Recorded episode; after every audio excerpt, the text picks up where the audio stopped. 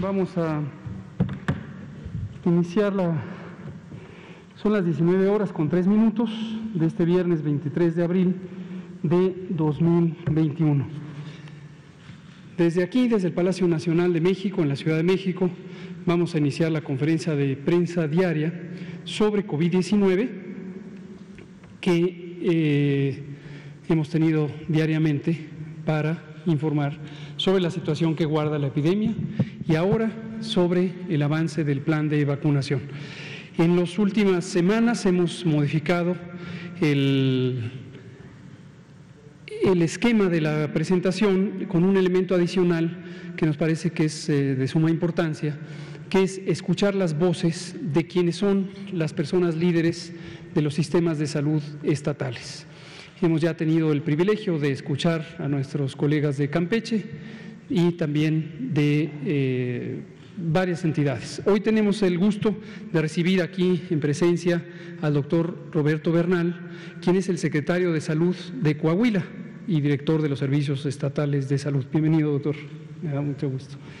Y la idea es que el doctor Bernal, inmediatamente después de la presentación del informe técnico y del informe de vacunación, nos pueda compartir la perspectiva de una entidad que ha estado, eh, igual que las otras 31, eh, enfrentando el reto directo de tomar las decisiones administrativas, organizativas, para el control de la epidemia, para la expansión hospitalaria, etcétera, etcétera. Y lo que quiero hacer notar, antes de iniciar la conferencia en este sentido, es que noten ustedes aquí como comunicadoras y comunicadores, pero también el público en general, las diversas eh, contribuciones de lo local. Las autoridades locales, como hemos dicho muchas veces, eh, tienen el doble papel de ser autoridades administrativas en sus sistemas de salud, pero además el gobierno del Estado eh, es una autoridad de salud y muchas de las decisiones que se tienen que tomar para implantar las recomendaciones generales de la Estrategia Nacional de eh, Control y Prevención de COVID-19 tienen que ver con estas decisiones locales.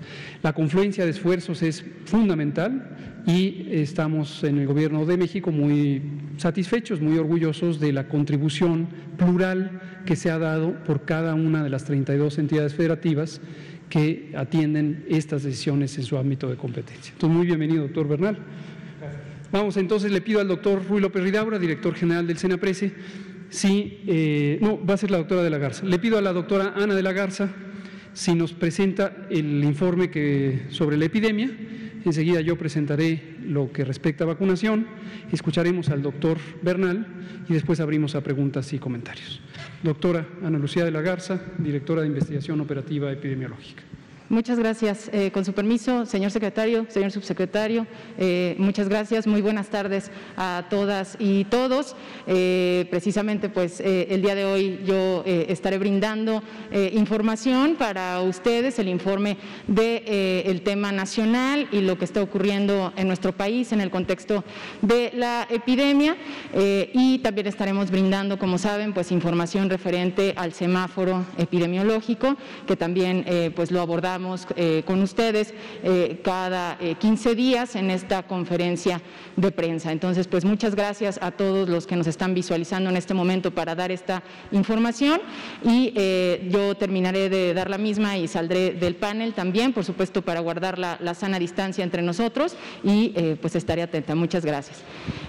Entonces, pues para presentarles el día de hoy, como ya se venía comentando, de hecho, desde hace dos días, Hemos estado también eh, presentando la gráfica en donde podemos observar los casos estimados y vemos eh, pues que se ha incrementado, ¿no? Lamentablemente esta cifra, de hecho ayer estaba en el 9%, el día de hoy la visualizamos en el 10%, eh, para el día de antier estaba en un 8%, entonces pues básicamente en estos en estos dos días hemos visualizado que para la semana, ¿no? para la semana epidemiológica 14, esto se ha incrementado. Entonces es muy importante, recuerden que, mañana se cierra la semana epidemiológica, estaremos visualizando este comportamiento de manera muy detallada y muy específica para ver y, justamente dar un seguimiento a esta situación que estamos observando en este incremento. ya en este momento con una cifra de 2.511.865 casos estimados. Eh, también eh, importante mencionar ¿no? que, se han recuperado 1.845.008 eh, personas en nuestro país y eh, que en este caso también para mencionar la cifra de los casos estimados y, alinearnos a lo que estamos observando, visualizamos que menos del 1% o aproximadamente el 1% representan en este momento la, parte activa, los casos activos estimados llegan hasta este momento en un 27.615 en esta cifra que podemos observar. Y lamentablemente pues también se han confirmado 214.504 eh, defunciones eh, lamentables. Eh, es importante ¿no? enfatizar el mensaje que eh, queremos comentarles brindando esta información en la que estamos visualizando evidentemente pues, que de tener ya algunas semanas consecutivas en donde habíamos visualizado que esta parte de los casos estimados se encontraba disminuyendo, pues queremos enfatizar nuevamente la importancia de continuar con las medidas preventivas todas y todos en casa como son la sana distancia, por supuesto, que eh, como saben, y es siempre importante recordar, debe ser de eh, más allá de 1.5 metros ¿no? entre cada uno de nosotros. Eh, también el lavado de manos lo más frecuente posible. Si no hay alcance de, agua y jabón en ese momento, se puede utilizar alcohol gel también. Y muy importante, pues la etiqueta también respiratoria. aunque yo traiga, em, aunque yo estornude con el cubrebocas, es importante también cubrirme con la parte interna del codo cuando yo tenga tos o, esté, eh, o tenga eh, pues, la parte del estornudo. Y bueno, pues estas medidas tenemos que continuar dado lo que estamos presentando en este momento. En el escenario nacional también eh, con una, eh, positividad del 19% en este momento. Saben que este pues, es un elemento que presentamos de manera semanal. Eh, afortunadamente hemos tenido esta disminución también de cuatro puntos porcentuales con respecto a la semana anterior. Todavía visualizamos que está en este momento disminuyendo como tal, pero pues sin embargo, como les comento, es muy importante estar dando seguimiento. Casi llegamos a la cifra de 7 millones, ¿no? Vamos en 6 millones 509 mil 956 personas notificadas. Eh, vamos eh, considerando los resultados confirmados y negativos también en este eh, sistema de vigilancia que tenemos y por supuesto pues son datos que vamos revisando y que vamos brindando de manera diaria también a ustedes a través de nuestro comunicado técnico que está publicado en la página de, de COVID y de la Dirección General de Epidemiología y al que pues todo el mundo puede también tener acceso a esta información y además pues también a la información que está ocurriendo en el panorama internacional, que también la, publicamos de manera eh, diaria eh, y que es importante y la pueden visualizar. Eh, en cuanto a la letalidad, pues observamos en este momento que no hay cambio para la semana epidemiológica en la que se presentan eh, estos, estos, datos. Eh, también se presenta como un elemento semanal. En este momento nos encontramos reportando una letalidad del 8%. la que sigue, por favor. Para la ocupación nacional, en este momento con una proporción del 15% en este eh, detalle, en este reporte de la ocupación nacional, también ha habido una disminución de un punto porcentual al respecto del día anterior. Recordemos que eh, en esta parte de la evolución diaria de, la hospitalización y de los datos que vamos eh, teniendo sobre la ocupación nacional, es un reporte diario que se presenta aquí también como parte de lo que se aborda en las conferencias, 15% en la ocupación nacional en este momento vamos visualizando que afortunadamente todavía se eh, eh, alcanza a percibir ¿no? que esta, eh, esta evolución diaria de hospitalización también se encuentra en un descenso, pero tendremos que estar muy pendientes de la situación, también correlacionando lo que está ocurriendo y que visualizamos respecto a los casos estimados. La que sigue, por favor.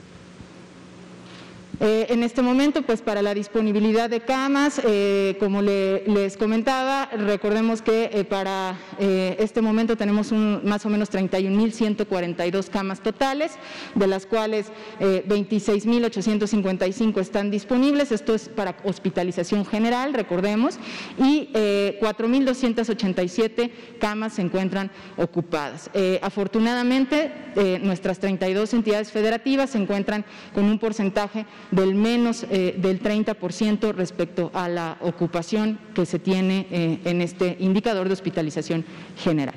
La que Para la parte de hospitalización con ventilador, eh, tenemos la disminución de un punto porcentual también. Vemos también que solamente tres entidades están entre el 30 y el, y el 49% respecto a esta eh, parte que estamos detectando de eh, camas para hospitalización con ventilador. También 8.777 camas disponibles y 2.062 camas ocupadas para este reporte el día de hoy. Y eh, bien, pues para dar el contexto también del semáforo eh, que, presentamos eh, el día de hoy y que, como saben, pues es algo que se da de manera quincenal también, visualizamos que en este momento están seis de las entidades con un reporte de semáforo naranja en, la parte alta, ¿no? como considerado como un riesgo epidémico alto tenemos que considerar que tenemos 20 entidades que se encuentran en este momento en un riesgo medio y visualizamos que eh, seis de las entidades se encuentran en un riesgo eh, bajo específicamente. Eh, importante, ¿no? nuevamente, de, si comparamos con el semáforo anterior de las dos semanas, dos entidades que teníamos en el semáforo verde que hacían un total de ocho entidades han también ya pasado a formar eh, parte de los, demás, de los demás semáforos. Y pues es muy importante nuevamente recordar que la pandemia no ha terminado, sabemos que estamos en un momento en donde esto ha sido muy largo, eh, nuestra sociedad se encuentra eh, agotada, cansada de estar teniendo ¿no? que, aplicar estas medidas y de eh, pues, muchas situaciones que sabemos que nos producen estrés, nos producen mucha preocupación y, pues son, es un tema muy complejo, es importante que eh, nos quede pues, eh, y que seamos conscientes de que la pandemia aún no termina y que pues, esto en cualquier momento puede pasar de un semáforo verde a moverse hacia un semáforo amarillo o así sucesivamente y que las medidas las debemos de aplicar todas y todos para seguir cuidándonos entre nosotros y, nosotras. Muchas gracias y sería mi presentación el día de hoy. Con permiso. Gracias, doctora Ana Lucía de la Garza. Vamos a hablar de vacunación. Seguimos con el avance del plan de la Estrategia Nacional de Vacunación contra el virus SARS-CoV-2 para prevenir la COVID-19. Recordatorio de viernes, el plan fue presentado públicamente el 8 de diciembre. Arrancamos el 23 de diciembre con la recepción de las vacunas, el 24 de diciembre con la primera persona vacunada. Las categorías o los eh, grupos de población que se están vacunando han sido claramente definidos de acuerdo a los ejes de priorización del plan. El eje fundamental es la edad. La razón es, de acuerdo a distintas eh, estimaciones epidemiológico-matemáticas que hizo nuestro grupo técnico asesor de vacunación, si ordenamos a la población por edad de mayor a menor y empezamos en ese orden a vacunar, cuando lleguemos a cubrir 20% de la población, se estima que habremos reducido 80% de la mortalidad, dado que las personas adultas mayores son quienes tienen la mayor vulnerabilidad a la forma grave de COVID y desde luego al riesgo de morir. Este es el eje fundamental de priorización. Tenemos eh, ejes secundarios o elementos secundarios de priorización. Uno muy importante es lo que médicamente llamamos comorbilidades y que quiere decir enfermedades generalmente crónicas de larga duración que las personas pueden tener y que aumentan su riesgo de complicarse y lamentablemente de perder la vida. En México tenemos enormes epidemias de enfermedades crónicas desde hace muchos años, desde hace decenas de años, y la diabetes, la hipertensión, la obesidad y el sobrepeso son algunas de estas enfermedades.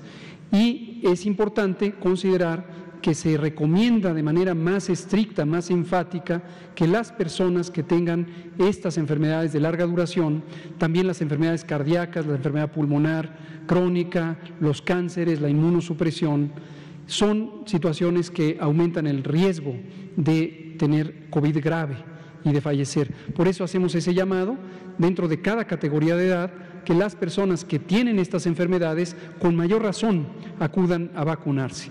Y un tercer eje de priorización es la oportunidad de utilizar a la vacuna como un mecanismo para, en condiciones de baja eh, actividad epidémica, reactivar la vida pública, sobre todo aquellos servicios que son indispensables para garantizar derechos. Y esto es el ejemplo muy marcado de la educación, de la educación. Por eso iniciamos desde hace varios meses la vacunación a personal educativo, primero en el estado de Campeche, que fue el primero que tuvo semáforo verde y que se sostuvo por seis meses en semáforo verde. Y desde el martes 20 de abril estamos ya vacunando en todas las entidades federativas, en bloques, en grupos, de acuerdo precisamente a la situación epidémica cuando se considera estable, se inicia en estas entidades federativas.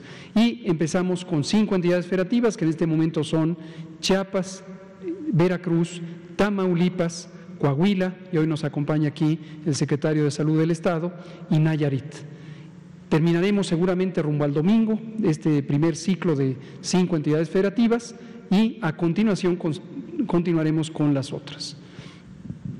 397.292 dosis de vacuna fueron aplicadas ayer hasta las 9 de la noche y las unidades de vacunación no paran, todos los días abren muy temprano, generalmente desde las 6 de la mañana ya se están haciendo los preparativos de logística y a las siete y media, ocho, abren las unidades de vacunación. Aquí quiero anticiparme a una posible inquietud de algunas o algunos de ustedes. En algunas unidades de vacunación tuvimos un desfase en el acceso a la vacuna, es decir, que llegara la vacuna a la unidad. Concretamente en la unidad de Jutepec, Morelos, hoy tuvimos un desfase, hubo inquietud muy legítima, por supuesto, por parte de las personas adultas mayores que esperaron por horas eh, porque se había terminado la vacuna. Eh, también aprovecho para denunciar que ha habido personas con pocos escrúpulos que han querido de manera oportunista eh, sacar ventaja de esto. Y hubo personas que se metieron un poco ahí eh, en el proceso que no tiene nada que ver con las unidades de vacunación y que empezaron a cobrar a las personas por registrarse en la lista. Entonces tengan mucho cuidado, la vacuna, todo el proceso de vacunación, la lista, el orden de llegada, absolutamente todo es gratuito. Si alguien quiere cobrarle en un puesto de vacunación o en algo relacionado con la oportunidad de acceder a la vacunación, esa persona está cometiendo un fraude, no hay duda alguna, porque todo el proceso es absolutamente gratuito. Si le dan agua en el puesto de vacunación, si le dan una fruta en el puesto de vacunación, como lo estamos haciendo, eso es gratuito, que no le cobren absolutamente nada. Y si alguien le quiere cobrar, es una persona que quiere cometer un fraude y hay que denunciarla. Vamos a la siguiente, en forma acumulativa estamos acercándonos a 16 millones de dosis, 15 millones 874 mil 809 dosis de vacunas han sido administradas a las personas en México desde el 24 de diciembre. La siguiente. Veámoslo por los distintos grupos poblacionales. Como pueden constatar, sigue eh, el progreso, el aumento de las personas vacunadas en los tres grupos personal de salud de primera línea, público y privado, público y privado. Sigue avanzando la vacunación para quienes han sido identificados formalmente como personal de primera línea, de acuerdo con la definición técnica claramente estipulada. Tenemos también al personal educativo, esta lista está avanzando rápidamente. Ayer nos hacían una pregunta que me parece eh, importante de responder sobre estos esquemas eh, medios que quedaron en Campeche. Se trata de vacunación con las vacunas de doble dosis y dado que en este momento y desde el 20 de abril estamos usando solo la vacuna de una dosis, que es Cancino, esto solo puede ser en el estado de Campeche. Lo rastreamos ayer a propósito de la pregunta, el doctor López Ridaura, quien es el coordinador operativo de todo esto, ya nos comentaba que hay personas que no se presentaron a su segunda vacuna y se les está rastreando, se les está buscando y recomendamos que acudan por su segunda dosis de vacuna. Los esquemas de doble dosis no son suficientes la potencia que se alcanza con una sola dosis de vacuna. Entonces, a estas 5 mil personas, eh, en su mayoría, eh, son esquemas que se estarán poniendo en estos días, pero hay 590 y algo que no se presentaron a la segunda dosis. No son todas, son 590 y algo, el 10%. Y las demás son personas que trabajan en el sistema de educación y que con una sola dosis ya quedaron protegidas porque es la vacuna Cancino cuyo régimen es de una sola dosis. Finalmente tenemos a las personas adultas mayores en general en las 32 entidades federativas. Esto sigue en paralelo de esto y de esto, se sigue avanzando en todas ellas. 10 millones 527 mil dos hasta el corte de las 21 horas de ayer, 4, eh, millones 223 mil 670 ya con el esquema completo. La siguiente, por favor. Los ESAVIS, eventos eh, supuestamente asociados a vacunación, no han presentado el cambio, cambio cualitativo. Desde luego, algunos de los números van variando, va aumentando el número en la medida en que hay más personas vacunadas. Tenemos casi más de 15 millones 800 eh, mil y obviamente estos 16 mil 242 que representan menos del punto 1% son eh, las personas que están teniendo estos eventos, pero 99% son leves no tienen mayor trascendencia, se atienden, por supuesto, se registran, por supuesto, porque son parte de la vigilancia de seguridad de las vacunas. La siguiente. Se liberó hoy la vacuna eh, de Cancino, una nueva dotación. Ayer lo mencioné, no estaba en el calendario semanal porque estábamos en espera de la confirmación por parte de COFEPRIS. Ayer durante la noche se terminó todo el proceso de documentación para la liberación y hoy declaramos la liberación de estas 582.120 dosis de la vacuna Cancino. Cancino es la compañía, el nombre es Covidesia, Covidesia. Como verán, a veces usamos indistintamente el nombre del laboratorio o el nombre de la vacuna. En este caso, Covidesia, marca registrada, es la vacuna de la empresa china CanSino. La siguiente. De modo que la suma queda en este momento así, 21 millones 610 mil 885 con esta organización. No, no entraré en detalles, lo pueden ver eh, de acuerdo a las distintas eh, botellitas que representan las cinco tipos de vacuna que estamos utilizando en México. La siguiente. Y finalmente cerramos con el calendario, el calendario semanal. Pusimos ahora sí estas que ayer no habíamos puesto, pero ya están marcadas en amarillo en la medida en que, que ya quedaron liberadas desde hoy, viernes 23 de, eh, abril. Nos quedan estas para mañana y noten que obviamente la suma subió cuando agregamos estas. Teníamos 2.670.000, hoy estamos teniendo 3.219.220 dosis de vacuna para esta semana. Todas ellas, también aprovecho aquí para eh, aclarar esto, que algunas personas están eh, con esta confusión. Si, hemos si tenemos recibidos del 21, el 23 de diciembre más de 21 millones y hemos puesto 15 millones 870 mil, las personas se preguntan dónde están las 6 millones de que hacen esta diferencia, un poquito menos de 6 millones. ¿Dónde están? Están en el tránsito del proceso. Pueden estar en, el aire en este momento, como es la vacuna de Cancino, que se está distribuyendo en las rutas aéreas eh, y también en las terrestres, o están ya en los refrigeradores y ultracongeladores de las entidades federativas, o están ya en las unidades de refrigeración directamente esperando a que sean aplicadas en el brazo de una persona en este mismo momento. Entonces, todo ese tránsito es el volumen de operación que tiene el programa de vacunación, con 6 millones de dosis que continuamente están fluyendo todos los días. ¿Este es todo? Hay una más. Ah, recordatorio, gracias. No queremos terminar la semana sin recordar esto con lo que abrimos la semana. Desde el 19 de abril este lunes próximo pasado, iniciamos, esto es aparte de COVID, pero es continuar con los esfuerzos de salud pública, una campaña especial de recuperación de coberturas de vacunación contra el sarampión y la rubiola. Es la misma vacuna, está combinada en una sola, pero el interés en particular es subsanar, corregir, enmendar los problemas de cobertura de la vacunación contra sarampión que se han ido acumulando a lo largo de varios años, varios años. En particular, de 2015 a 2018 hubo una deficiencia muy importante de la cobertura de vacunación por diferentes razones que no han sido totalmente explicadas, pero que están bien documentadas, ocurrieron en el sexenio pasado y hoy tenemos la necesidad de aumentar la vacunación porque hay muchos niñas y niños que quedaron sin ser vacunadas. Eh, debieron haberse vacunado al año de vida, a los 12 meses o a los 6 años al momento de entrar a la primaria, pero no ocurrió y por eso estamos haciendo un esquema de recuperación de coberturas de 1 a 9 años de edad.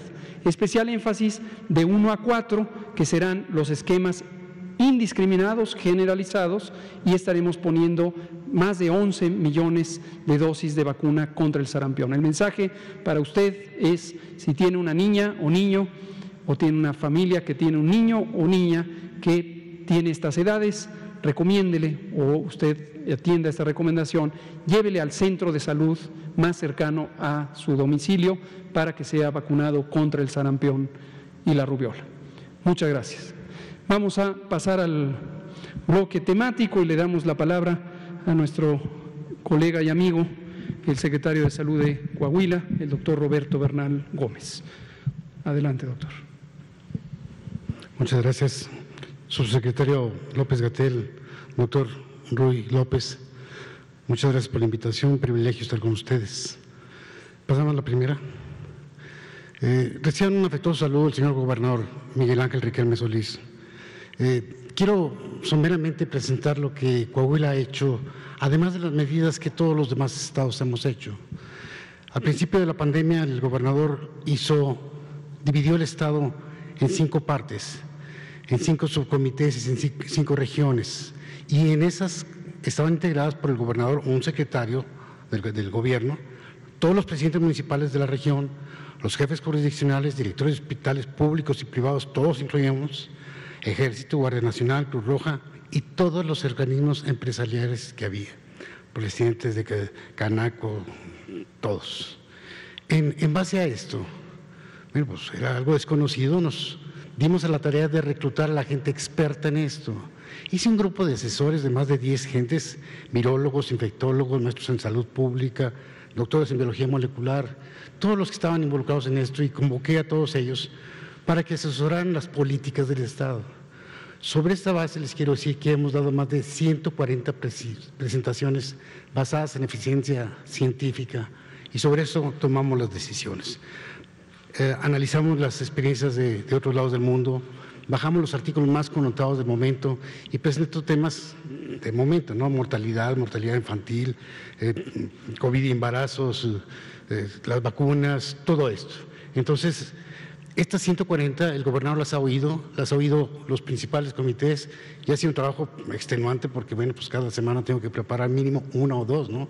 Y bueno, tengo un grupo de los asesores de 10 trabajando. Estamos el domingo concluyendo las conferencias, ¿no? La que sigue, por favor. Eh, si no hay muestras, no hay diagnóstico, no hay cercos sanitarios.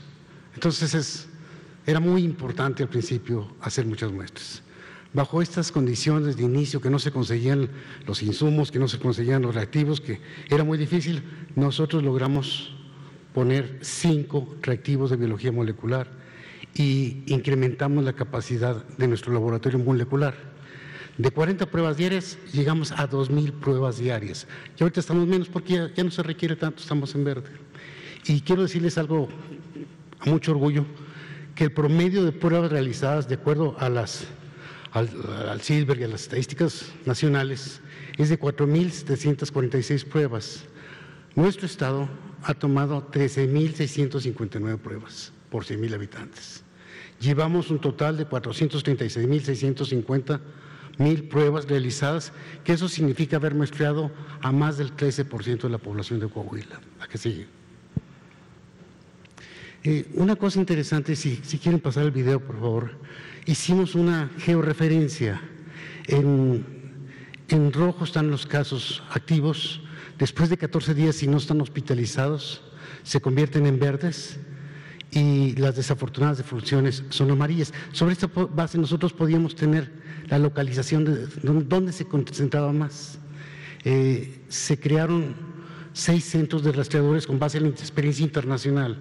Alemania y Nueva York tuvo una muy buena experiencia con este. Entonces, eh, en cada uno de estos centros eh, pusimos de 50 a 100 muchachos rastreadores.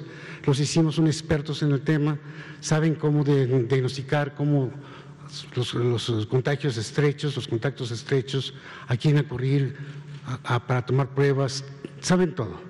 Y se hizo una calculadora de vida que le hicieron los epidemiólogos del Estado, donde se selecciona el puntaje, aquí están fiebre, palpitaciones y todo, peso. Sobre esa base tenemos tres categorías, unas con seguimiento virtual, otras con seguimiento domiciliario y otras con atención urgente. Les quiero decir que todos los casos positivos los tenemos controlados. Va a pasar alguno, uno que otro no, pero tratamos de que la gran mayoría de casos positivos salen. Eh, cuando salen los casos positivos en la mañana, los distribuimos de tres formas. Van a la jurisdicción sanitaria, va a georreferencia y va a rastreadores y va con el paciente. Entonces tenemos muy buen control de los casos positivos. Eh, el seguimiento virtual lo llevamos por teléfono, Seguimiento domiciliario, lo visitamos, le tomamos oximetría, signos vitales, medicamentos si requiere, y el seguimiento urgente, bueno, pues lo llevamos a un hospital. ¿A qué sigue? Eh, recordarán el caso de Monclova, hace un año precisamente.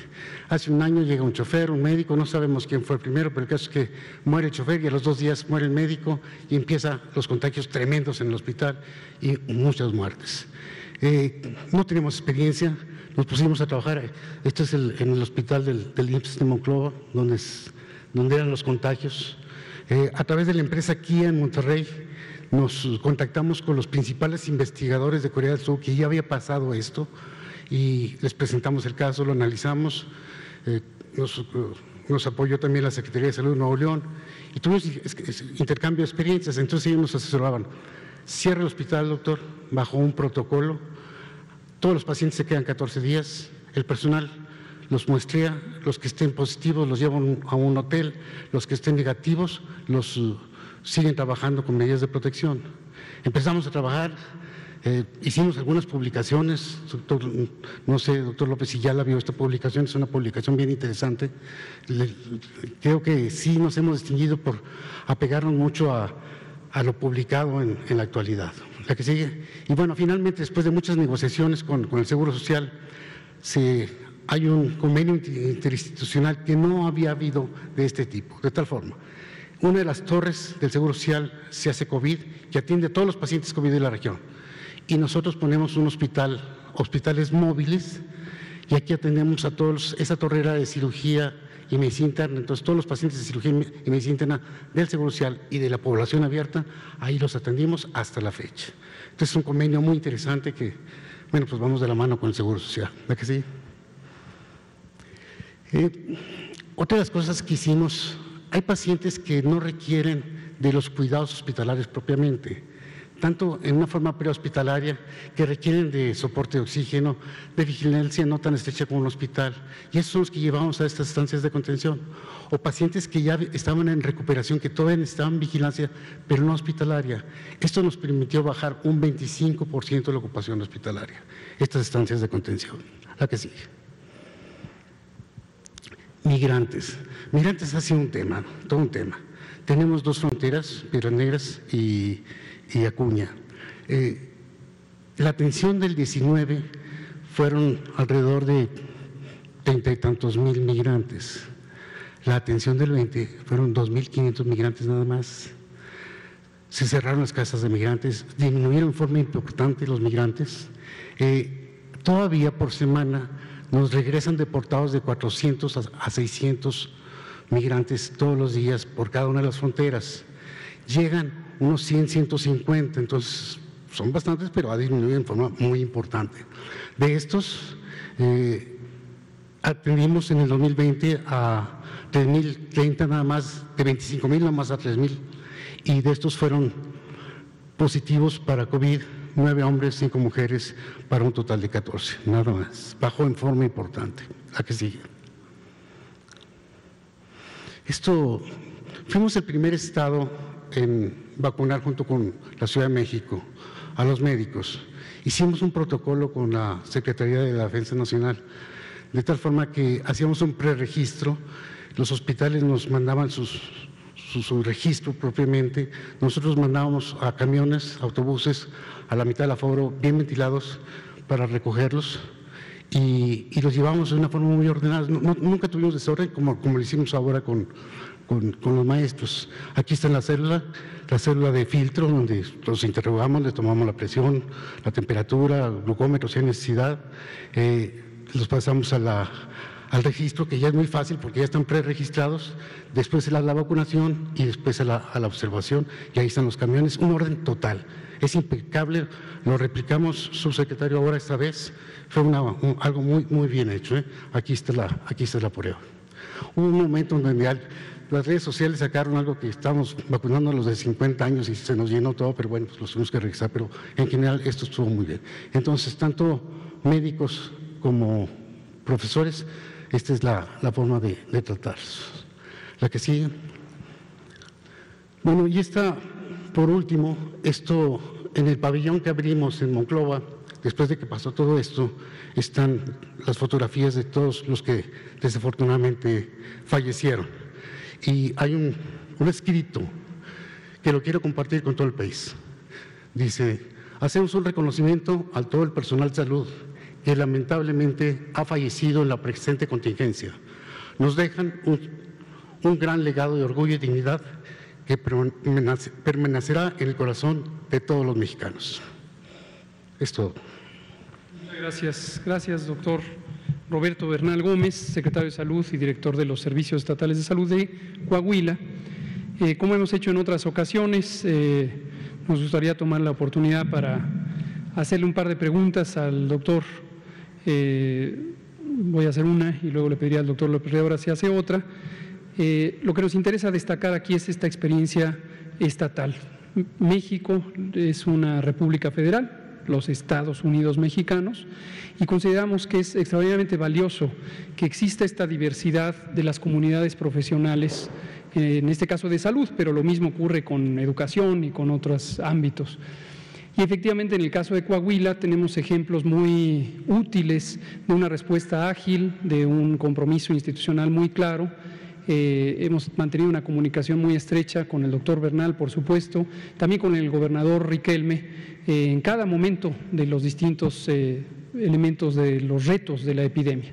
En algún momento en Coahuila tuvimos los retos de saturación, como ocurrió aquí en la Ciudad de México, en Nuevo León, en cualquier otra entidad federativa, y nos coordinamos muy bien con las capacidades locales, con las capacidades que tienen las instituciones nacionales como el Seguro Social, y tanto el maestro Zoe Robledo como los funcionarios de la Secretaría de Salud, siempre nos mantenemos en esta coordinación pero el Estado de Coahuila ha dado muestras muy claras de este orden, de esta anticipación. Uno de los ejemplos efectivamente es la vacunación. Recordarán que cuando arrancamos en la fase de calibración, seleccionamos eh, directamente eh, Coahuila y la Ciudad de México para ese arranque y fue con base en el conocer esta manera tan organizada de trabajar del equipo del doctor Bernal o el equipo del gobernador eh, Miguel Ángel Riquelme. Entonces, yo le quisiera hacer una pregunta, doctor, desde la perspectiva del Estado, este como lo acabo de relatar y como usted conoce, esta es la opinión que tenemos, el doctor Alcocer y todo su equipo, sobre la importancia del federalismo y la importancia de, estas capacidades locales. ¿Usted cómo vive, eh, digamos, cómo ha vivido el reto el Estado eh, con respecto a lo que ocurre en otras entidades federativas, y lo que ocurre en el conjunto de la nación. Un poco mi, idea, eh, sabe que esto lo hemos comentado en el Consejo Nacional de Salud, siempre vemos oportunidades de tener modelos de trabajo que sean exportables. Hoy mismo que tuvimos una reunión técnica con siete entidades federativas que están teniendo curvas epidémicas al alza, eh, Colima expresó algo que nos pareció muy interesante y próximamente la, doctora Leticia Delgado va a estar aquí. Eh, y así queremos eh, siempre sacar experiencias de que un Estado las contagia todo lo positivo a los demás. En la franja fronteriza hay un reto particular, ya lo menciona usted, no solo de la migración, sino incluso del tránsito ordinario, que es eh, cotidiano. Más del 90% de las comunidades de frontera eh, están circulando casi libremente de un lado al otro de la frontera. los seis estados fronterizos tienen modelos de organización de muchas cosas. En salud, ¿de qué manera ha contribuido ese modelo de organización a enfrentar el reto de la pandemia de COVID-19? Bueno, como saben, en, Estados Unidos, en las fronteras, la aplicación de vacunación es libre en este momento. Va cualquier persona y, y se vacuna. La mayoría de las personas de la frontera tienen acceso porque tienen hijos estudiando o trabajan allá hay un flujo de más de 5 mil gentes yendo y viniendo todos los días.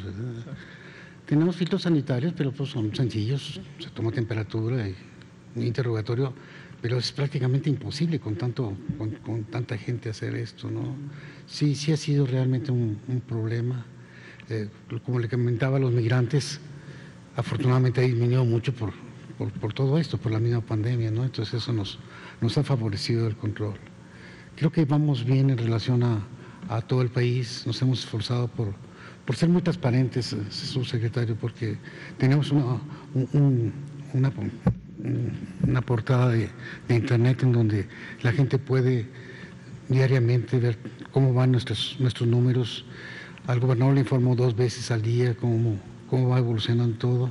Tenemos seis semanas en verde. Obviamente poco a poco vamos disminuyendo las medidas de contención y creo que en general pues vamos bien. Estas seis semanas lo demuestran. Ha sido difícil. Lo que les comenté del caso de, del Seguro Social de Monclova fue muy difícil, ¿no? Veíamos muchos contagiados y muchos muertos y no podíamos hacer hasta que, bueno, se logró algo, ¿no? Creo que lo estamos haciendo bien, subsecretario. Creo que hay otros estados que trabajan muy bien también, ¿no? Pero nuestro esfuerzo y nuestra dedicación, el que haya dividido en cinco regiones el gobernador creo que ha sido muy positivo, porque lo que pasa en el norte no pasa en el sureste ni pasa en la región lagunera. ¿no? La región lagunera tiene características muy particulares por, por ser vecina de Durango, está con Gómez Palacio y con, con Lerdo, entonces muchas de las pruebas y muchos de los positivos los adquiríamos nosotros porque nosotros éramos los que tomábamos las pruebas. Así, así pues. Excelente. Muchas gracias. Gracias, doctor. Doctor López Ridaura, si quiere hacer alguna. Muchas gracias, doctor. Pues bienvenido, doctor Bernal. Un gusto tenerlo aquí, este amigo. Eh, quiero resaltar una cosa de lo que comentó, un poco para darle pie y después una pregunta muy específica. Yo creo que es muy valioso la experiencia y qué bueno que lo presenta y qué bueno que toda la nación lo vea una cosa de la que a veces nos ha pasado en estas conferencias es el, mostrar lo que se hace en el terreno.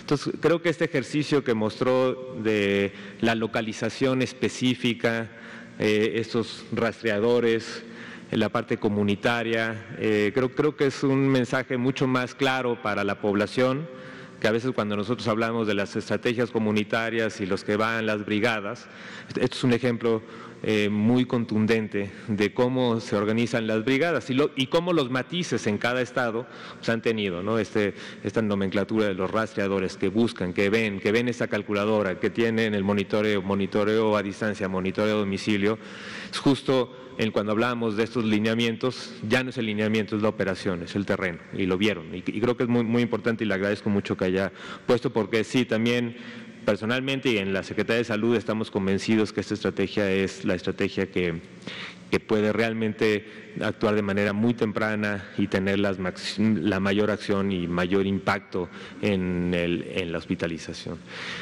Pero me voy a rezar a la vacunación. Eh, hay una, una, pregunta que les voy a hacer así, eh, libre, abierta, es una de las cosas en las que hemos tenido también esta complejidad de comunicación es el decir, es una estrategia federal, pero que trabajamos cercanamente con los estados. ¿no? Tenemos un, y además en el estado de Coahuila en especial es interesante porque es el estado que empezó pues tal vez un poco antes de haber establecido la estrategia Correcaminos, haber establecido el enlace Correcaminos. Empezamos a trabajar con, con la cooperación y de repente llegó la estrategia Correcaminos, tenemos un gran enlace, el coronel eh, Díaz que está ahí este, presente, eh, tenemos un enlace de bienestar. ¿Cómo, ¿Cómo, lo ha visto la coordinación entre eh, Sedena, que ahora es el Correcaminos, con Bienestar? porque desde la perspectiva es que han trabajado muy bien coordinadamente, hemos tenido muy buen apoyo de la, de la, de la Secretaría de Salud Estatal, eh, pero seguimos teniendo el enlace Correcaminos, que es de la estrategia federal. ¿Cómo lo ve eh, y cómo, cómo ha podido trabajar en esta coordinación federal estatal? Gracias. El señor gobernador Riquelme ha sido muy claro con todos nosotros y nosotros vamos a ayudar de una u otra forma. La total disposición del gobierno del Estado de Coahuila y la Secretaría de Salud para todas las instancias federales que vayan a trabajar a Coahuila. Yo participé, la Secretaría de Salud Estatal participó en los médicos y en los de los maestros. Eh, hicimos un preregistro, entonces, donde más se atora ese flujo, les puedo decir que de que llegue el autobús a que, a que se vacuna no pasan más de siete minutos, en todos, ¿eh? Y es muy, muy interesante esto. Entonces, tenemos ese preregistro, entonces ya sabemos cuándo viene a ver. La Universidad, el Tecnológico de Monterrey, pues va a llegar el lunes de 10 a 12, y ya sabemos, y llegan todos los autobuses. Ahí no está, ahí no, no está el bienestar. En los del bienestar creo que no han tenido esa, esa logística, pero bueno, a nosotros la Sedena nos ha ayudado mucho y créanme que teníamos 38 células, teníamos nueve sedes y el día de anterior fuimos fue una, una maestra federal, la, subsecretaria de, Educación Básica, fue el, coronel, el general responsable de esto, fue el maestro secretario de Educación Pública y fui yo, y revisamos todas las sedes y el trabajo fue impecable. Estaba en todas así. No, no, no fui invitado a la población, a la organización de la población de mayores de 60 años, entonces por ahí no me puedo hacer responsable, pero en lo que a nosotros y a la cena corresponde, créanme que fue impecable, así como se los presenté. Muchas gracias. Gracias, doctor Bernal. Pues esto es la experiencia de Coahuila. Nos quedan 11 minutos para preguntas. Vamos a abrir con Dalila Escobar, que hoy nos acompaña en la tarde. Gracias. Pues primero para el secretario, buenas tardes a todos. Eh, preguntarle em, cómo se vio la aceptación de las, de las vacunas por parte de los adultos mayores. Sabemos que en el país había preocupación, algunas ideas eh, que pudiera ser de temor, etcétera. Eh, ¿Cómo lo aceptaron en Coahuila? También cómo va la vacunación en maestros y cómo piensa que debe ser el regreso a clases. Ya están en verde, ¿cómo deberá ser? ¿En cuánto tiempo? ¿Cuándo veremos a niños de Coahuila ya en clases presenciales? empezar, gracias. Nosotros tenemos, lo redondeamos en 80 mil, eran un poquito más de 70 mil las, vacunas que íbamos a aplicar a los profesores. El día de ayer íbamos en 56 mil con nueve sedes, con nueve lugares para vacunar. De esos nueve, ayer cerraron cinco, ahora nada más nos quedaron cuatro me están haciendo el corte ahorita, pero yo estoy seguro que vamos a llegar a más del 90% de la población vacunada. El gobernador es muy, muy reservado para la reapertura. Primero, bueno, nos vamos a esperar las tres semanas mínimo para que los profesores adquieran su competencia inmunológica y la semaforización va a ser muy importante de acuerdo a las regiones. Puede una región abrir y puede otra región no abrir. Entonces los subcomités, bajo un análisis estricto de esto, obviamente va a ser escalonado, va a ser con la sana distancia, todo, todo lo que ustedes saben, eso, eso lo tenemos muy claro. Entonces va a ser progresivo y, de acuerdo a la semaforización. De los adultos mayores, no tuve yo el control de la, de la vacunación. Pero bueno, aparentemente está bien. Bueno, nada más una pregunta ¿Y ¿Cómo el Estado pudo reaccionar ante, eh, porque obviamente tiene colindancias con otros estados como Nuevo León, que presentó en algún momento picos importantes, cómo ayudar a, contener, porque sabemos que hay personas que van de Saltillo a Monterrey a trabajar y así, cómo le hace la gente también de Monterrey que, bueno, pues de repente les eh, está más restringido que en Coahuila? ha habido, primero uno de los decretos que que, hicimos en Coahuila, el uso cubrebocas, fuimos probablemente el primer estado, no estoy seguro, pero sí, uno de los primeros estados que por decreto se, estableció el uso de cubrebocas. Y, y, los filtros a las entradas de todas las ciudades y todos los pueblos. Había policías tomando la temperatura, haciendo un interrogatorio. Eh, en los momentos difíciles se les prohibió la entrada a la gente de Nuevo León. Nuevo León tiene muchas, eh, la Sierra Altea es una sierra muy, muy bonita y, y, muy pegada a Nuevo León. Entonces ellos tienen casas de, pues, de, descanso ahí y hubo momentos en donde no se les prohibió, donde no se les permitió llegar, cuando estábamos en rojo. Gracias, secretario. Nada más para el subsecretario eh, López Gatel. Eh, de lo que he observado, lo que menciona usted que ha tenido comunicación con todos los estados, con todos los secretarios de salud, de todas las estrategias que ha visto, porque bueno, obviamente la federación establece parámetros y ya cada entidad, como al ser una autoridad de salud en sí, de, toma decisiones y aplica las estrategias de diferente manera. De todas las estrategias que ha visto, ¿cómo, cómo las calificaría? Y se ha notado que hay errores, pero obviamente, bueno, pues se respeta la autonomía de cada entidad. Si hay algún error que ha detectado usted, ¿cuál podría ser? Tal vez a lo mejor de manera generalizada, generalizada, pero para que llegue un mensaje, qué errores se han podido cometer y qué aciertos o cuál es el acierto más importante que ha encontrado. Y del tema que hablaba de la mm, venta esta de eh, o fraude que podían cometer, no van a, no va a haber como sanciones, se tienen detectadas cuántas personas, etcétera, esas dos. Gracias. Muchas gracias. Sobre esa se la contesto más rápidamente. Eh, básicamente fue a posteriori, un poco tardíamente, las personas que estaban en la fila se quejaron y varias relataban esta experiencia de que les habían cobrado por estar en la, en la fila. 20 pesos, no parece mucho, pero seguramente quien abusó de la confianza de las personas, eh, pues reunió algo de dinero. Eh, desconozco hasta el momento si hay alguna manera de identificar quién hizo esta acción, pero se estará investigando. Ojalá que lo detectemos, pudiera ser que no necesariamente. Sobre lo otro, me parece una pregunta muy interesante y continuamente pensamos en ella. Eh, insisto, eh, para el doctor Acoser y todo su equipo, eh, siempre disfrutamos mucho de escuchar las experiencias estatales en las reuniones ordinarias o extraordinarias del Consejo Nacional de Salud o en cualquier otro foro, o en voz de, las, de los gobernadores y las dos mandatarias estatales en las reuniones que tenemos todos los jueves o casi todos los jueves con con ellos. Y yo diría que en ningún caso se puede hablar de error. Ninguna entidad federativa considero que haya cometido errores. Y de hecho, si lo extendiéramos al mundo, pienso que no sería el término más apropiado pensar en errores, pensando en los demás países. Esta es una situación extraordinariamente compleja y tal como ocurre con cada epidemia, existen fundamentos científicos, técnicos, teóricos, generales, existen las experiencias acumuladas, existen en los manuales o planes de preparación y respuesta que dan guías generales, pero la realidad concreta se vive día a día y se va aprendiendo de la experiencia. Las capacidades instaladas no solamente en el Sistema Nacional de Salud, sino en los distintos ámbitos de gobierno o incluso de capacidad de organización de la sociedad varían de entidad federativa en entidad federativa y cada una eh, ha logrado salir avante enfrentando los retos.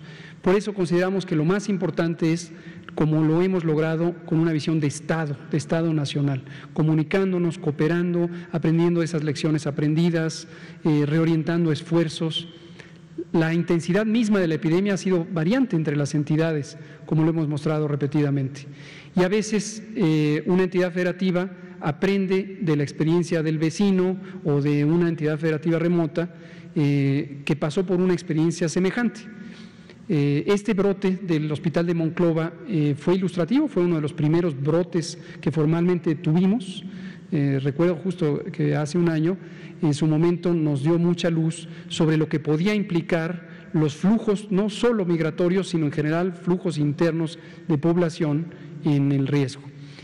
Eh, también nos dio lecciones útiles sobre el tema de los eh, PPS, los eh, equipos de protección personal, y la capacitación necesaria al personal para su correcto uso, porque los equipos estuvieron muy rápidamente a pesar del desabasto mundial, pero ha sido una curva de aprendizaje en todo el personal de salud en lograr utilizarlos satisfactoriamente.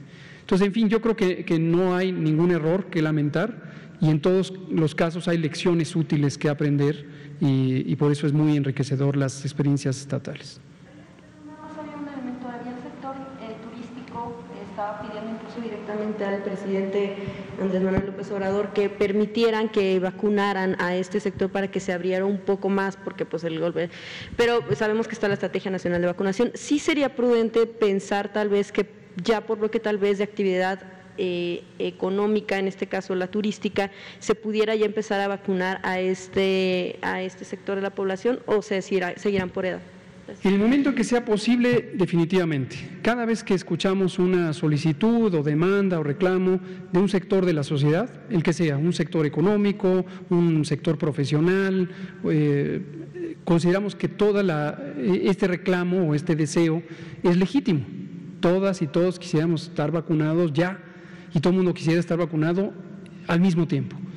Pero es muy importante tener en cuenta que los planes o políticas de vacunación en México y en todo el mundo se estructuran para lograr optimizar el uso de la vacuna con una visión de Estado, es decir, optimizar el bienestar, la protección del colectivo, de la población, en un contexto en el que el mundo entero tiene que esperar a que se fabriquen las vacunas.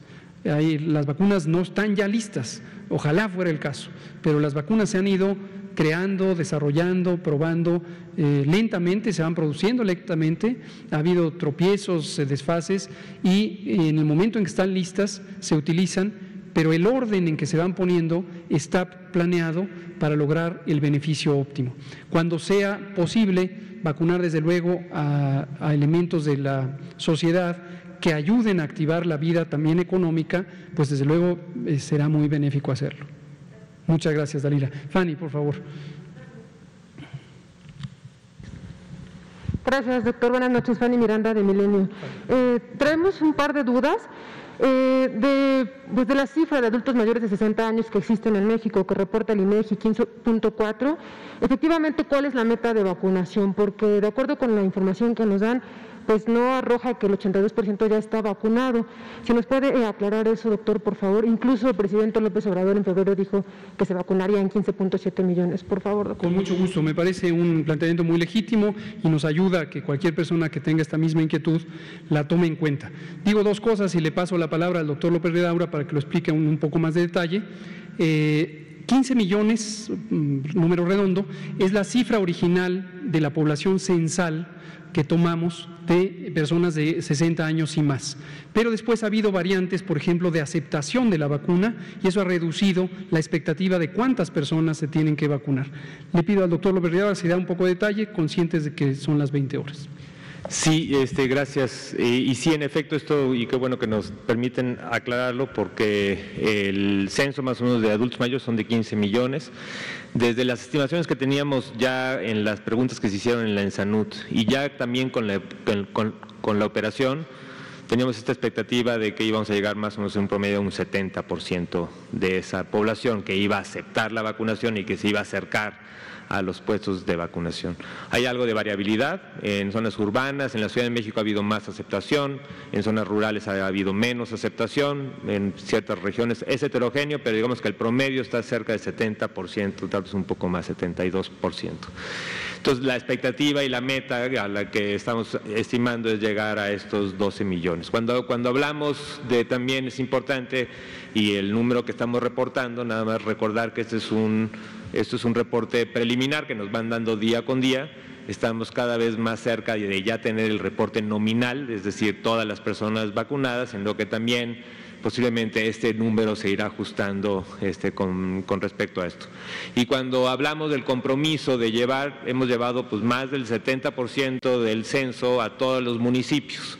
Entonces, todos los municipios, cuando ha habido municipios que llegan y que ya no se acercan los adultos mayores, nos, movemos a otros municipios y por eso la proveeduría ya se logró tener la proveeduría total potencial para todos los municipios y en estos fines de semana y posiblemente el lunes se estarán cerrando prácticamente ya todos porque ya nos están acercando. Lo que ha pasado es que durante las segundas dosis ha habido personas adultas mayores que se han acercado por su primera dosis. Y eso, eso es válido y se está vacunando, se están vacunando. Y estos son pues, parte del rezago que pudiéramos tener que seguramente se va a ir presentando durante toda la estrategia en las diferentes edades. Entonces, ¿5 millones de adultos mayores de 60 años no habrían aceptado la vacuna en promedio? Como dice el doctor López Redaura, en cada localidad varía ese porcentaje. Eh, en el ámbito rural es diferente que en el ámbito urbano, entre cada entidad federativa es diferente. Y también este fenómeno de personas que de inicio no están disponibles, ya sea porque no quieren, no pueden o no estaban viviendo en ese momento en su lugar de residencia, pero hemos visto este fenómeno que cuando vamos a la segunda ronda, 21 días después, dos meses después, de acuerdo a qué vacuna sea, eh, se aparecen algunas personas y dicen, en la primera ronda no me vacunaron, pero vacúnenme ahora. Por supuesto que son bienvenidas y entonces mueven la cuenta. En términos generales, sí es la diferencia era, esperábamos 15 millones, en la práctica parece que se está concretando a 12 millones, números redondos, pero si durante las siguientes fases se aparece alguien y dice yo tengo 74 años y no me había vacunado, es bienvenida, bienvenido a vacunarse. Doctor, gracias. Eh, aprovecho la oportunidad sobre esta polémica que surgió de las vacunas AstraZeneca enviadas de Estados Unidos a México, que la FDA ya está investigando porque supuestamente fueron producidas en un laboratorio que no contaba con las prácticas higiénicas, sanitarias que se requieren. ¿Qué se notificó al gobierno mexicano sobre esto y si la población vacunada con estas eh, dosis puede correr algún riesgo? Ninguno. Se lo voy a tener que decir brevemente porque ya pasamos el tiempo.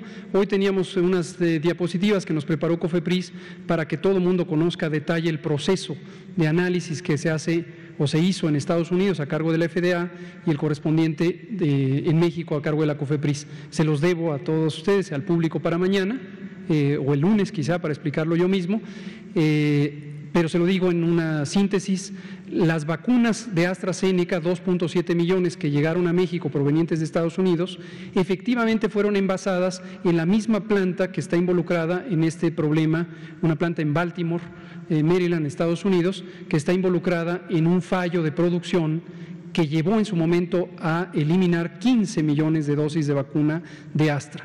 Afortunadamente, el ciclo de producción en el que se fabricaron las que vinieron a México, y entendemos que otras que también fueron a Canadá, es un ciclo independiente.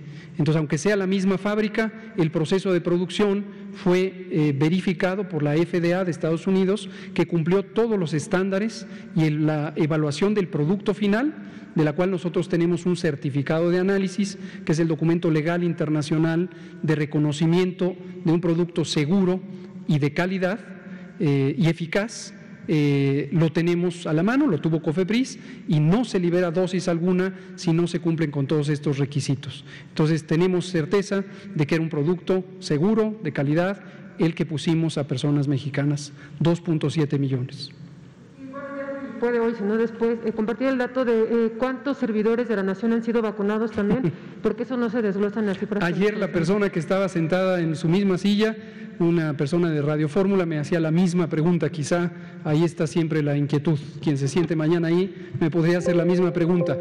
No tenemos un desglose específico de servidores de la nación o de personas de Sedena o de personas que son de la SEP, porque quienes conforman las células de vacunación se vacunan por el hecho de conformar las células de vacunación las famosas brigadas correcaminos. En ellas participan y son indispensables las y los servidores de la nación, pero no son una población identificada por ser blanco de vacunación. Podemos hacer un cálculo grueso, tenemos 10.000 unidades de vacunación eh, de las eh, brigadas correcaminos, también número redondo, y hay aproximadamente dos a tres personas servidoras de nación en cada eh, brigada. Por lo tanto, habría 30.000 personas que han sido vacunadas eh, en su momento cuando están eh, listas para la operación. Pero insisto, no es una población a vacunar por el hecho de que sean servidoras de la nación, eh, como no lo es las enfermeras militares o navales o el resto del personal. No es porque por su profesión o por su institución de afiliación, es porque están en las células de vacunación. Muchas gracias, Fanny. Gracias a todas y todos. Nos extendimos un poquito gracias a ese propie que nos permitió unos minutos más. Hasta pronto. Nos vemos en la siguiente. Doctor Bernal, muchas gracias.